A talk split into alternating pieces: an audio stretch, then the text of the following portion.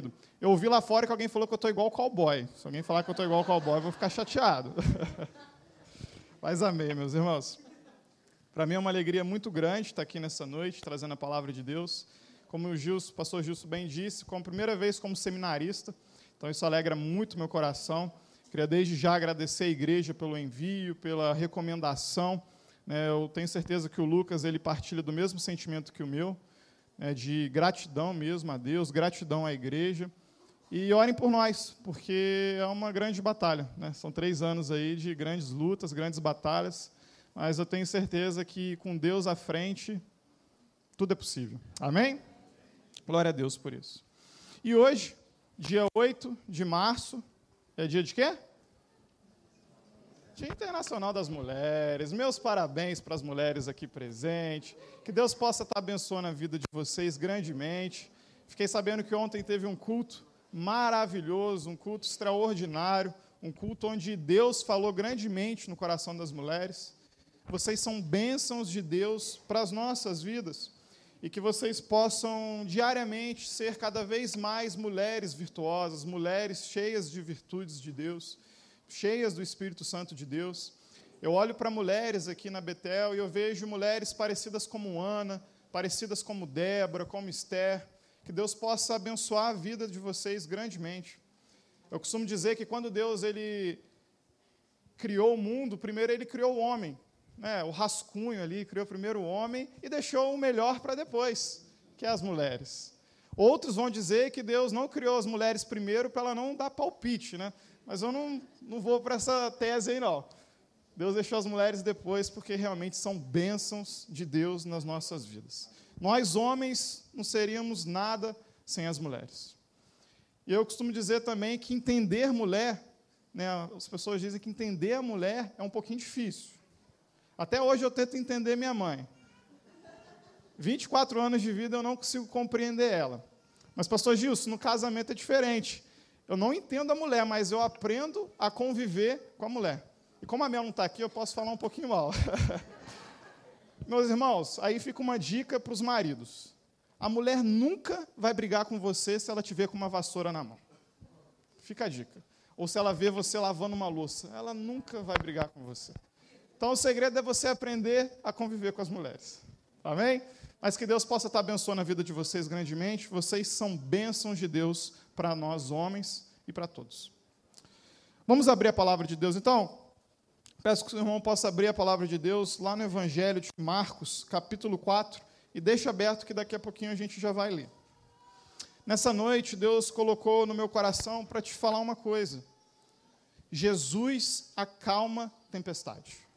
Você crê nisso? Diga amém. amém. Jesus, ele acalma tempestade.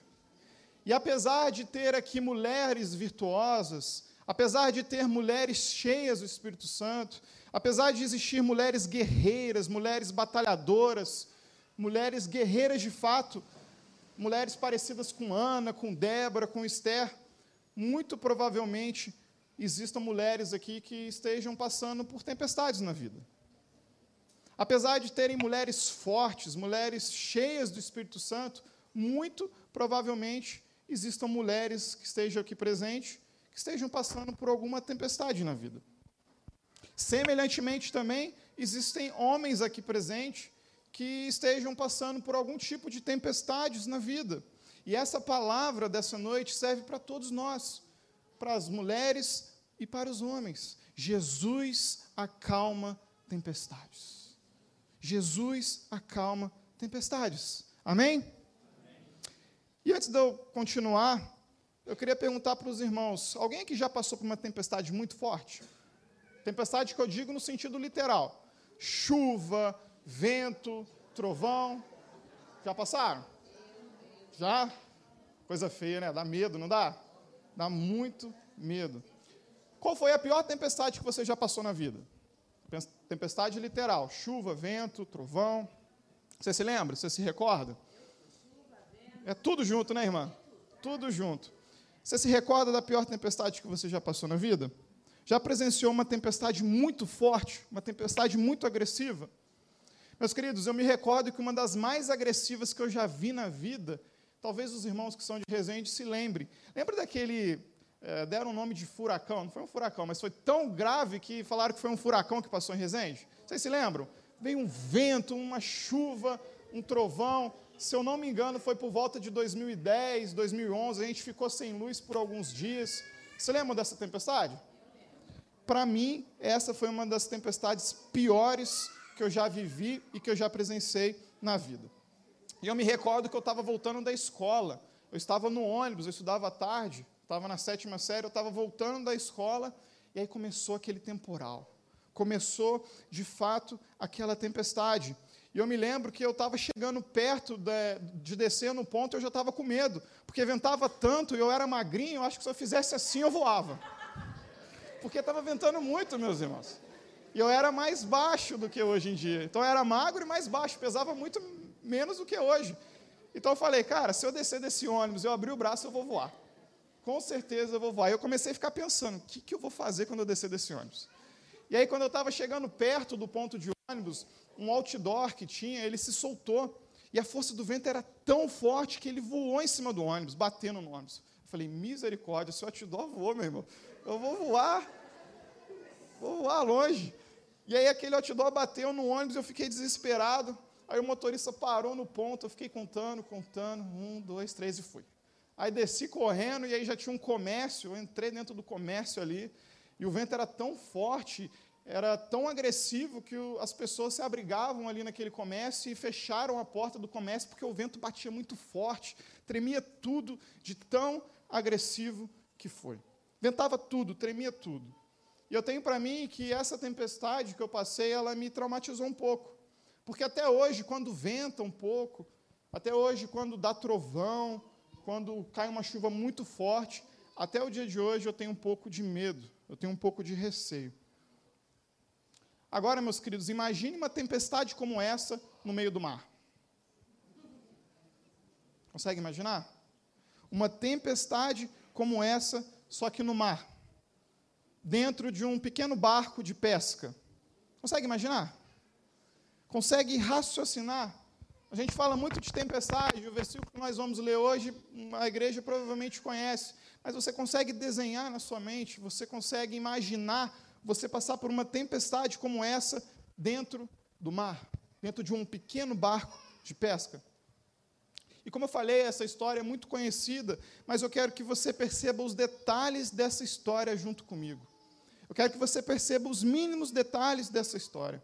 Eu quero que você creia de todo o seu coração nessa noite. Jesus tem poder para acalmar a tempestade da tua vida. Jesus tem poder. Amém? Glória a Deus por isso. Abra sua Bíblia no Evangelho de Marcos, capítulo 4, versículo 35 em diante. Quem quiser ler vai ser projetado. A palavra de Deus diz assim: Naquele dia, ao anoitecer, disse ele aos seus discípulos: Vamos atravessar para o outro lado. Isso Jesus dizendo. Deixando a multidão, eles levaram no barco assim como estava. Outros barcos também o acompanhavam. Em outra versão vai dizer outros barquinhos também o acompanhavam. Levantou-se um forte vendaval e as ondas se lançavam sobre o barco, de forma que esse foi se enchendo de água. Jesus estava na popa, dormindo com a cabeça sobre um travesseiro. Os discípulos o acordaram e clamaram: Mestre, não te importa que morramos? Ele se levantou, repreendeu o vento e disse ao mar: Aquiete-se, acalme-se. O vento se aquietou e fez-se completa bonança.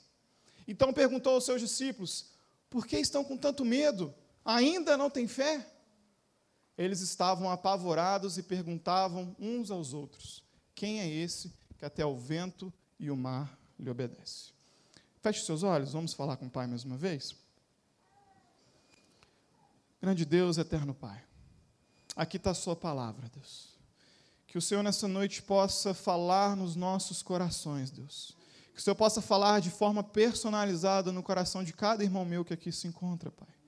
Que nós possamos sair daqui nesta noite convictos que o Senhor tem poder para acalmar qualquer tempestade, Pai. Oh Deus, que nós possamos sair daqui nessa noite convictos, que nós possamos descansar em Ti, Pai. Que o Senhor possa falar nessa noite, Deus, e que a exposição da Tua palavra possa ser feita para a glória do teu santo nome. Em nome de Jesus, amém. Meus queridos, talvez você já tenha ouvido essa história. Talvez você já tenha lido e você conheça muito bem essa história que a gente acabou de ler. Jesus ele estava com quem nos barcos? Com seus discípulos.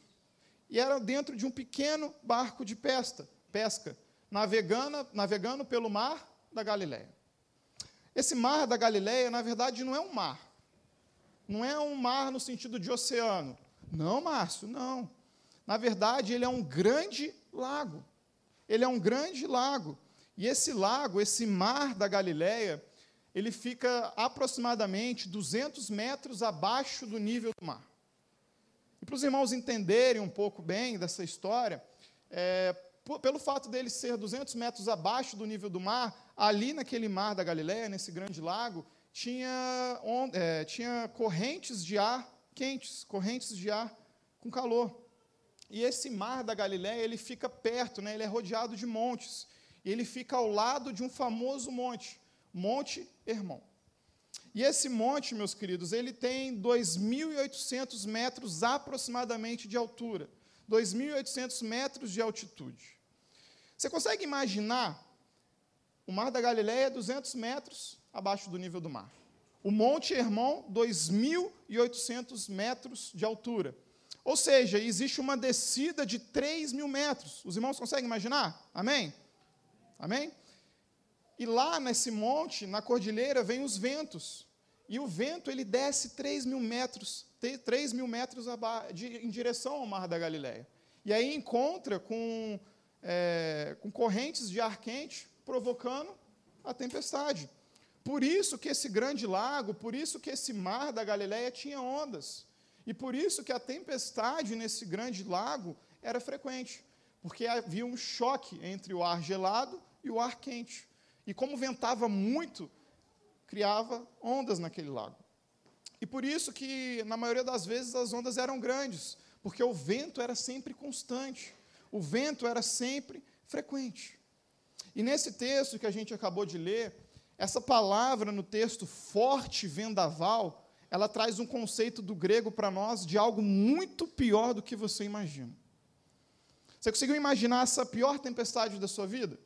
Provavelmente esse contexto, esse conceito de forte vendaval traz um conceito de algo muito pior. De fato, meus queridos, a tempestade que eles estavam enfrentando naquele grande lago, no mar da Galileia, não era uma tempestade comum. Como que eu sei que não era uma tempestade comum? Porque, meus queridos, a, quem estava naquele barco, na sua grande maioria, era o quê? Pescadores. A grande maioria das pessoas que estavam aqui, estavam ali naquele barco, eram pescadores. Meus queridos, eles dominavam o barco. Eles dominavam, eles conheciam o mar da Galileia tranquilamente. Eles atravessavam de um lado para o outro frequentemente, porque eles trabalhavam ali. E eu e você, meus queridos, nós podemos ver nesse texto claramente que a tempestade era tão forte, mas tão forte, que fez homens experientes se encher de medo. Fez homens, fez com que homens experientes enchessem o seu coração de medo. O medo ele toma conta do coração de todos ali que estavam naquele barco. E eles então recorrem a Jesus. Pessoas, pescadores experientes, achavam que o barco ia afundar. Pior, achavam, eles tinham plena convicção de que iam morrer. Você consegue perceber a pergunta que eles fazem para Jesus? O Senhor não se importa que morramos. Nós estamos morrendo, o barco está afundando, o barco está se enchendo de água. Não sabemos mais quanto tempo ele vai ficar de pé, ele vai afundar. Homens experientes, vendo seu barco encher de água, entram em desespero, medo de morrer medo de naufragar, medo de perder tudo. Você sabe o que é esse desespero? Você sabe o que é sentir esse medo? Porque presta bem atenção na situação desses homens, meus queridos. Presta bem atenção no contexto que esses homens estão enfrentando. A roda do leme, as velas, eles controlavam tudo. Eles tinham domínio de tudo. Entrar no barco e atravessar de um lado para o outro, para eles era uma coisa natural. uma coisa simples, é uma coisa comum. Para eles não tinha nenhum tipo de problema atravessar o mar da Galiléia. Porque eles faziam isso corriqueiramente, eles faziam isso frequentemente. Só que agora a situação que eles estão enfrentando é outra situação. A situação que eles estão enfrentando, meus queridos, é uma outra situação. A roda do leme não adianta mais segurar, porque ela não responde. As velas provavelmente já foram embora. O barco ele está afundando. Eles estão vivendo isso. Ou seja, tudo aquilo que trazia controle para eles, tudo aquilo que trazia uma segurança para eles, não tem mais. A roda do leme não responde, as velas foram embora, eles não têm controle de mais nada. Eles perderam o controle totalmente. Tudo aquilo que você achava que matava no peito e dominava, agora é diferente. E, meus queridos, são situações assim que tiram o nosso chão. São situações assim que tiram o nosso alicerce. Situações assim que fazem a gente perder o controle, que fazem a gente perder o domínio. Situações assim que eu e você enfrentamos na vida e nós perdemos a condição de domínio. Ah, meus queridos, e quando isso acontece? Se você é humano como eu, o desespero bate na porta. Se você é humano como eu, o desespero bate na porta. Já passou por situações assim na vida? Já presenciou situações assim na vida?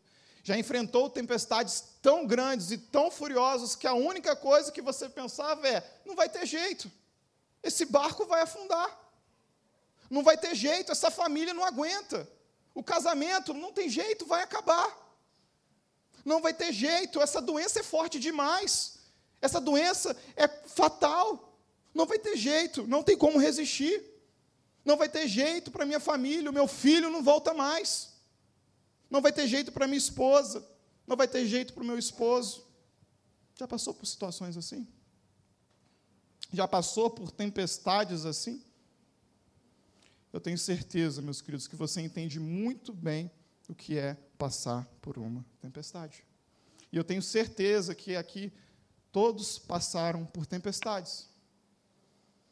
Sabe de uma coisa? Talvez hoje você esteja aqui nessa noite, mas o seu coração esteja enfrentando grandes tempestades, que só você e Deus conhecem. Talvez você esteja aqui nessa noite e o seu coração esteja enfrentando grandes tempestades, que só você e Deus conhecem. E é por isso que nessa noite nós vamos aprender três coisas acerca de tempestade. E a primeira coisa que eu quero trabalhar com os irmãos, o primeiro ponto que eu quero trabalhar com os irmãos, é que a tempestade, ela não avisa com antecedência. A tempestade, ela não avisa com antecedência. Por isso, você precisa estar sempre alerta. Por isso, você precisa se manter firme. Por isso, você precisa estar em alerta constante, em vigilância constante. Porque a tempestade, na sua grande maioria, ela não avisa com antecedência. Mas aí você pode me falar assim, mas Márcio, avisa sim. É, a gente tem o serviço de meteorologia que avisa quando a tempestade está chegando. Meus queridos, eu não estou falando de tempestade agora literal, mas a tempestade da vida. Pode até ser que a tempestade tem como prever, e não é certo 100%, mas a tempestade da vida ela chega de uma hora para outra sem avisar com antecedência. E a tempestade da vida, ela surpreende até mesmo os mais experientes. Ela surpreende até mesmo as pessoas com mais experiências. Porque a tempestade que eles estão passando ali, ela simplesmente surgiu. Eles entraram no barco e a tempestade simplesmente surgiu. A tempestade surpreende até mesmo pescadores mais experientes. Olha a reação, eles ficaram impressionados com o que estava acontecendo. E na vida, meus irmãos, não é diferente. Pessoas que se acham experientes, pessoas que se acham fortes, às vezes vem tempestade na vida e surpreende. E até mesmo quando nós estamos seguindo ordens de Jesus, a tempestade pode surgir na sua vida. Até mesmo quando a gente está seguindo ordem de Jesus. Porque se você parar e observar o texto, eles estavam seguindo uma ordem expressa de Jesus. Não foram eles que pegaram e entraram no mar por vontade própria. Eles estavam seguindo uma ordem expressa de Jesus. Foi Jesus que disse: Vamos entrar no barco. Foi Jesus que disse: Vamos atravessar o mar. Vamos para o outro lado. Eles estavam seguindo uma ordem expressa de Jesus. E eles acabaram de constatar, acabaram de presenciar a pior tempestade das suas vidas, seguindo uma ordem de Jesus. Por isso que eu e você não está ileso. Mesmo seguindo a ordem de Jesus, a gente pode passar por tempestade. No mundo tereis aflições, mas tende bom ânimo, porque eu venci o mundo. Amém? Meus queridos, agora eu também não sei se você percebeu nesse texto, mas outros barcos também acompanhavam Jesus. Outros barcos também acompanhavam Jesus. E em outras versões diz que eram barquinhos que acompanhavam Jesus. A Bíblia não fala claramente, mas se um barco de pesca, os discípulos ficaram desesperados porque o barco estava afundando, agora imagina barquinhos seguindo a Jesus. A Bíblia não fala se eles afundaram, se eles continuaram seguindo. Mas, meus queridos, isso significa que a tempestade ela vem para todo mundo. A tempestade ela surge para todo mundo. E só um daqueles barcos Jesus estava. E isso faz toda a diferença. Isso faz toda a diferença. A tempestade ela não avisa com antecedência. Isso é fato. Ela vem sobre todos os barcos. Ela vem para todas as pessoas. E só vai resistir o barco em que Jesus estiver dentro. Amém? Só vai resistir o barco em que Jesus estiver dentro. Quantas vezes em nossas vidas surgem tempestades em que parece que nós não vamos aguentar? Quantas vezes surgem tempestades que parece que vai nos destruir? Meus queridos, os discípulos correm até Jesus. E o que, que acontece? Eles encontram Jesus fazendo o quê? Dormindo. O pastor Fabinho não está aqui, então também a gente pode brincar um pouquinho. ele contou uma história recentemente que ele estava voltando de um congresso e aí ele começou a passar por uma serra, vocês lembram?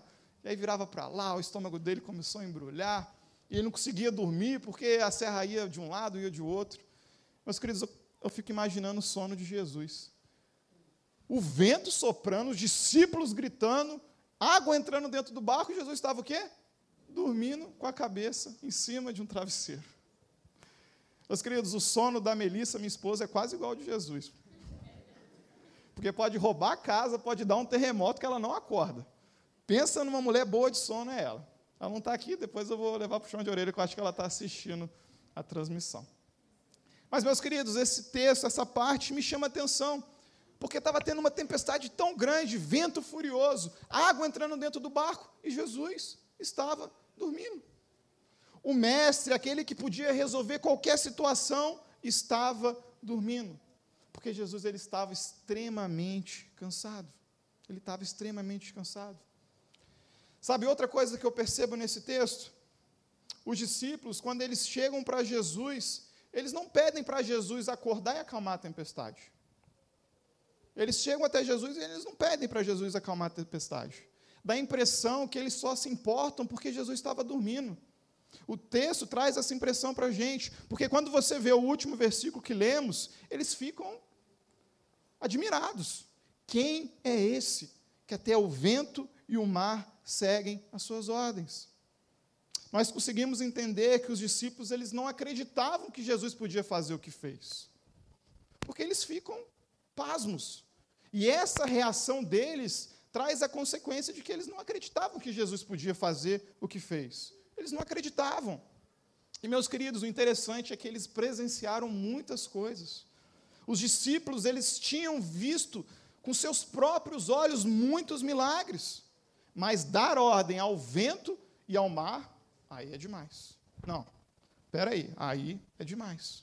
Eles não acreditavam que Jesus podia fazer o que fez. O texto ele não fala claramente, mas eu entendo que os discípulos queriam que Jesus tivesse acordado e tivesse ajudado a puxar a corda, tivesse ajudado a tirar a água do, do barco, tivesse ajudado a lutar contra o vento, mas eles nunca poderiam esperar que Jesus fizesse o que fez. E aqui fica uma lição para mim e para você nessa noite. Jesus sempre surpreende. Jesus sempre surpreende. Eles nunca esperavam que Jesus poderia fazer o que fez. E como eu falei, Jesus ele estava extremamente cansado, meus queridos. O sono de Jesus era tão pesado porque ele estava muito cansado. Ele tinha acabado de proferir um dos seus maiores e longos discursos. Se você voltar um pouquinho às páginas da Bíblia, você vai ver que Jesus ele curou um leproso. Você vai ver que Jesus ele curou o criado do centurião. Você vai ver que Jesus ele curou a sogra de Pedro. Olha o que diz lá em Mateus capítulo 8, versículo 16. Ao anoitecer foram trazidos a ele muito, muitos endemoniados, endemoniados. E ele expulsou os espíritos com uma palavra e curou todos os doentes. Meus queridos, consegue perceber que Jesus ele estava vindo de uma maratona de milagres? Jesus ele estava vindo numa maratona de poder e de milagres. Ele tinha curado, ele tinha expulsado demônios, ele tinha vindo de uma maratona de poder e de milagres. Ele estava tão cansado, mas tão cansado, que ele pediu para os discípulos que arrumassem o barco para eles saírem do meio da multidão. Porque Jesus ele estava extremamente cansado. E quando ele entra no barco, o que, que o seu corpo pede? Descanso. E, meus queridos, nós não podemos esquecer que Jesus, apesar de ser 100% Deus, ele também era 100% homem. Então o cansaço bateu nele. Ele veio de uma maratona de milagres, uma maratona de poder. E quando ele entra no meio do barco, o seu corpo pede descanso. E, meus queridos, o sono de Jesus é curioso, porque nem mesmo a fúria do mar, nem o barulho do vento, nem os discípulos gritando desesperados, nada acordava Jesus. Eu queria ter um sono desse, meu querido. Eu, ultimamente, qualquer barulhinho, eu já acordo. Jesus no meio do barco, uma tempestade enorme, e nada acordava Jesus. Então o que, que os discípulos fazem? Eles acordam Jesus. E os discípulos, o texto ele vai trazer uma ideia de que os discípulos estavam indignados. Porque olha o que os discípulos dizem: Mestre, não te importa que morramos? O Senhor não se importa? E, meu querido, muitas das vezes, quando nós estamos passando por tempestades nas nossas vidas, quando nós estamos passando por lutas, essa mesma pergunta vem à nossa mente. Muitas das vezes, essa mesma pergunta vem à nossa mente. Se você é humano como eu, provavelmente você, em algum momento da sua vida, você já fez essa pergunta. Às vezes, quando a gente enfrenta tempestades tão grandes, dá vontade da gente olhar para Jesus e falar: Ei, Jesus, o Senhor não está vendo o que eu estou passando? Ei, Jesus, o Senhor não está vendo que o barco está afundando? O Senhor não está vendo que a minha família está sendo destruída? Ei, Jesus, você não está vendo que essa doença é muito grave? Ela está avançando. O Senhor não se importa com a minha dor? O Senhor não se importa com a minha luta? Onde está o Senhor? Já fez esse tipo de pergunta? Já fez? Sabe, meu querido, eu quero que você entenda uma coisa nessa noite. Jesus, ele se importa com você. Nunca cometa o erro de achar que Jesus não se importa com você, porque Jesus, ele se importa com você. Porque para Jesus, o plano dele, o plano primário dele é fazer a vontade do Pai. E, consequentemente, ele se importa com você, ao ponto de dar a vida dele para te salvar. Amém? O primeiro ponto é que a tempestade ela não avisa com antecedência. E o segundo ponto dessa noite, e a segunda lição que nós tiramos desse texto é que Jesus se importa com você. Diga para o irmão que está do seu lado assim: Jesus se importa com você. Amém. Meus queridos, os discípulos eles imaginaram que Jesus estava ignorando o problema deles os discípulos, eles imaginaram que Jesus não estava nem aí para eles, que Jesus não se importava com eles. Os discípulos imaginaram que Jesus tinha que levantar no momento que eles quisessem, na hora que eles quisessem. E nós também somos assim.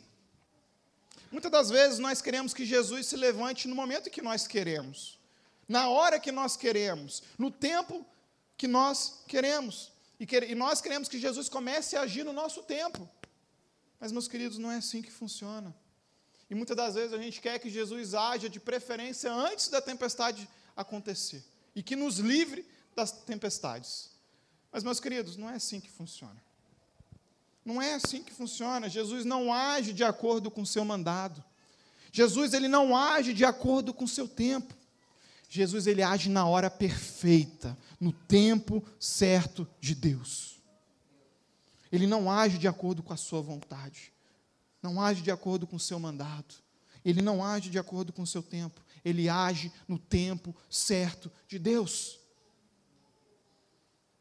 Ele não se atrasa.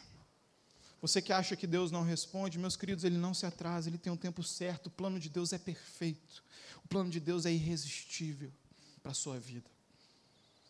Sabe o que eu fico imaginando nesse texto, meus irmãos? Quantos milagres aqueles homens tinham visto? Quantos milagres eles tinham presenciado? Quantas curas? Quantas libertações? Eles viram Jesus, eles viram o poder de Jesus o tempo todo. Eles viram Jesus curando, eles viram Jesus expulsando demônios.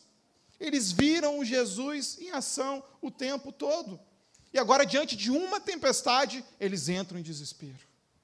Diante de uma tempestade, eles entram em desespero, o seu coração se enche de medo. E eles ficam indignados por Jesus estar dormindo. Será que Jesus não estava dando interesse para os seus discípulos? Ou será que Jesus estava dando uma oportunidade deles descansarem junto com ele e de exercer a sua fé?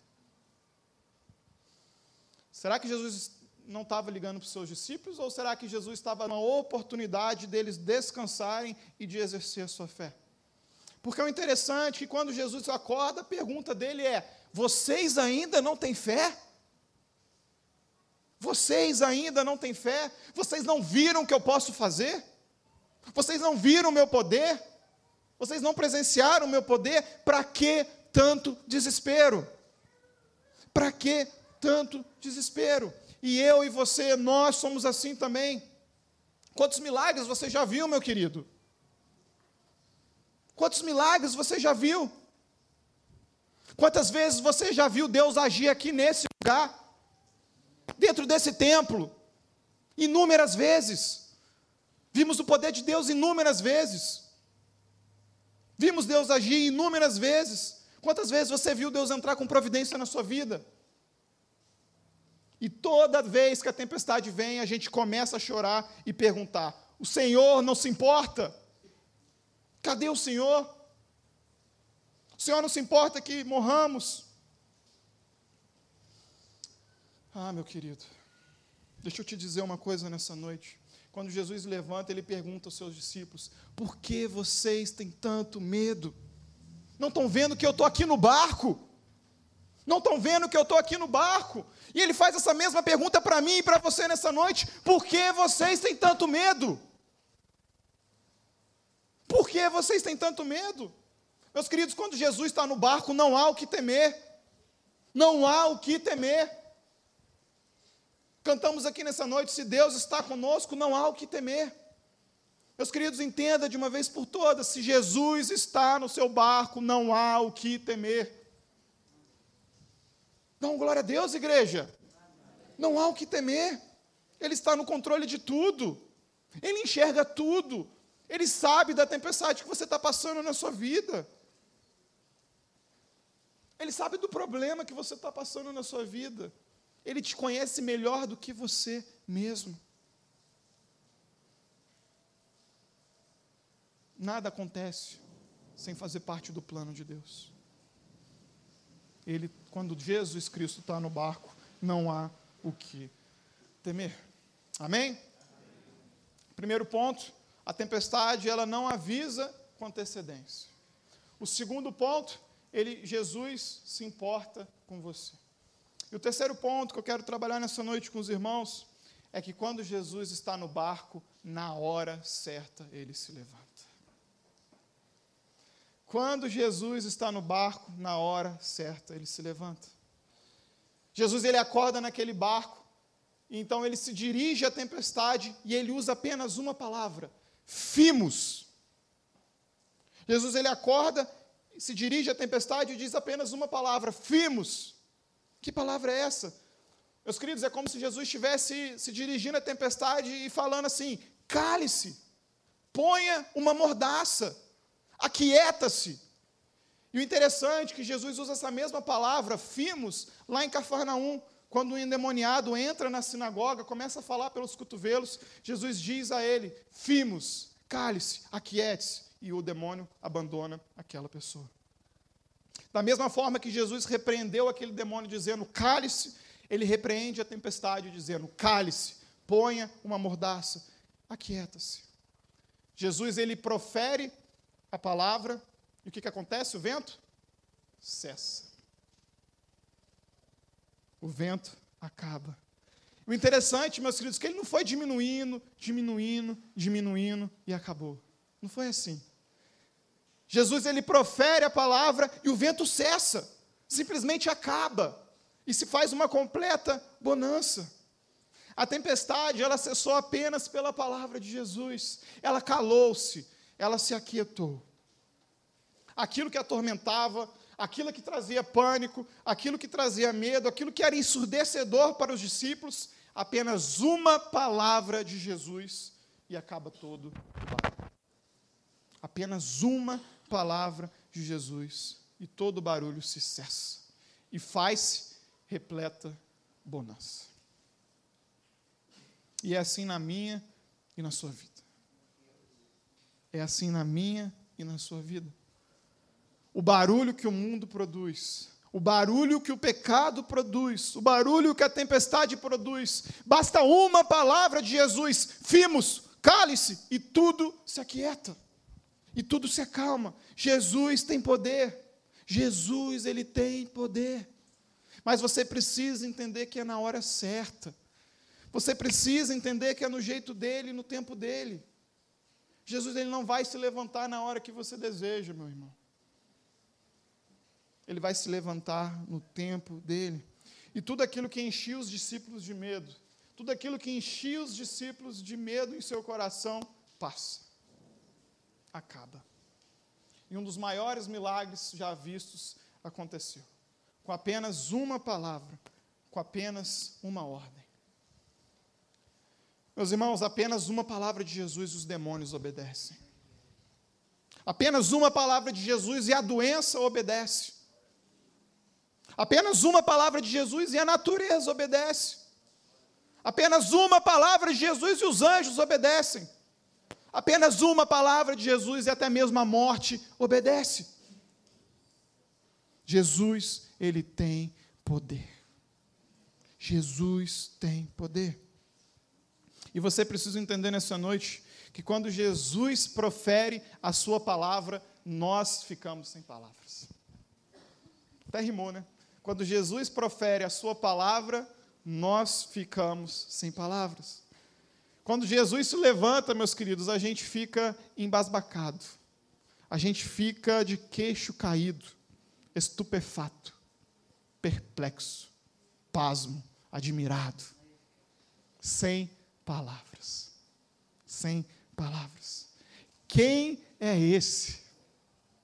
Quem é esse que domina sobre as tempestades da vida? Toda indignação dos discípulos agora vira em espanto. Quem é esse que até o vento e o mar segue as suas ordens? Meus queridos, os discípulos já deveriam saber que Jesus ele tinha poder para fazer isso.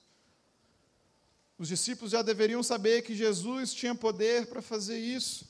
E às vezes acontece com a gente. Nós conhecemos a palavra de Deus, nós conhecemos o poder de Deus, nós conhecemos, a palavra nos diz o que o Verbo encarnado pode fazer nas nossas vidas, porque Ele é o próprio Deus. Ele domina sobre a natureza, Ele domina sobre o mundo, Ele domina sobre as circunstâncias, Ele domina sobre a sua vida. Tudo está no controle dEle. Tudo está no controle dEle. Meus queridos, se Ele te chamar para passar pelo fogo, pela fornalha, dê uma volta com Jesus. Porque mesmo no fogo, com Jesus é o melhor lugar. Se ele te chamar para passar pelo deserto, vá com ele, meu irmão. Vai com ele, porque com Jesus você pode enfrentar qualquer circunstância. Tudo está no domínio dele. Na vontade dele não há o que temer. E se Jesus te chamar para enfrentar uma tempestade, vá em frente. Porque com Jesus você pode qualquer coisa. Com Jesus você pode qualquer coisa, não há o que temer. Servos de Deus foram lançados no fogo, foram lançados na fornalha e saíram de lá ilesos, porque Deus estava lá. Servos de Deus foram lançados na cova dos leões e eles saíram de lá sem nenhum arranhão, porque Deus estava lá. Servos de Deus enfrentaram gigantes e saíram vitoriosos, porque Deus estava lá. E meu querido, servos de Deus enfrentaram tempestades e sobreviveram, porque Deus estava lá. E o interessante é que não é as tempestades não são iguais para todo mundo. Uma hora Jesus vai mandar quietar, outros Jesus vai chamar para andar sobre as águas, e outros o barco vai até naufragar, como Paulo. E as pessoas entram em desespero, mas Paulo fica tranquilo, porque Deus falou que eles não iam morrer. Meus queridos, se Deus te chama para atravessar para o outro lado, confia nele. Aquele que começou a boa obra é fiel para completá-la. Se ele falou que você vai atravessar, você vai atravessar. Pode vir a tempestade que for, seu barco pode até mesmo naufragar, mas Deus está no controle de tudo. Nada foge do controle dele. Esse mesmo Jesus que nasceu em Belém, que viveu em Nazaré, cresceu em Cafarnaum, que morreu e ressuscitou em Jerusalém. Esse mesmo Jesus, hoje, se for da vontade dele, ele pode acalmar a tempestade da sua vida. Esse mesmo Jesus pode acalmar a tempestade da sua vida. Ele pode hoje liberar vida para a sua vida, através da sua ressurreição e sua morte porque o sangue de Jesus foi derramado e no terceiro dia ele ressuscitou. Ele, através de uma palavra, pode mudar totalmente a sua vida. Através de uma palavra. E quando essa palavra é liberada, nós ficamos de boca aberta, de queixo caído, embasbacado, perplexo. Porque você começa a perceber o tamanho e o poder de Deus. E quando nós percebemos o tamanho e o poder de Deus, a gente fica sem palavras. E Deus, ele age tudo em favor daqueles que o amam. Amém? A gente já está caminhando para o fim. Queria convidar o Ministério de Louvor. Daqui a pouquinho a gente vai cantar uma canção. Meus queridos, eu não sei o tamanho da sua tempestade nessa noite. Eu não sei pelo que você tem passado nessa noite na verdade, não importa o tamanho da sua tempestade, porque eu sei o tamanho do meu Deus. Não importa o tamanho da sua tempestade, porque eu sei o tamanho do meu Deus. E eu tenho a certeza que não existe tempestade que Jesus, com apenas uma palavra, pode cessar. Com apenas uma palavra, pode acabar. Mas você precisa reconhecer uma coisa nessa noite. Você precisa reconhecer uma coisa nessa noite. E eu faço uma pergunta para os irmãos: e se Jesus não tivesse no barco com os discípulos? Já fez essa pergunta? E se Jesus não tivesse no barco com os discípulos? O que será que teria acontecido? Eu não posso terminar essa mensagem sem fazer essa pergunta para você nessa noite. Jesus ele está no seu barco?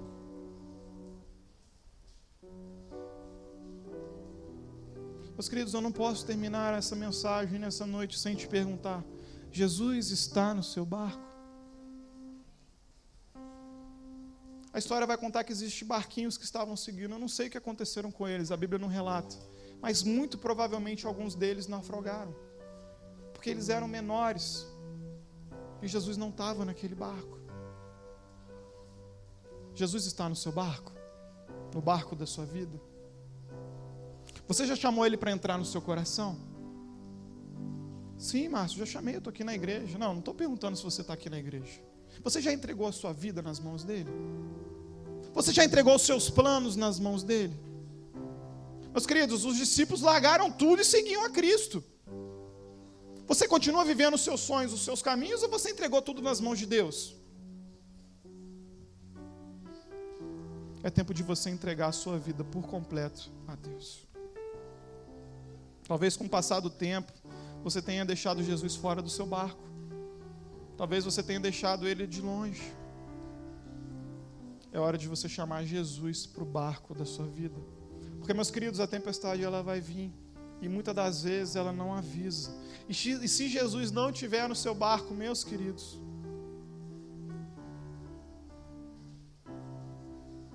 é hora de você entregar a sua vida nas mãos daquele que te criou, nas mãos daquele que entregou a vida para morrer no seu lugar.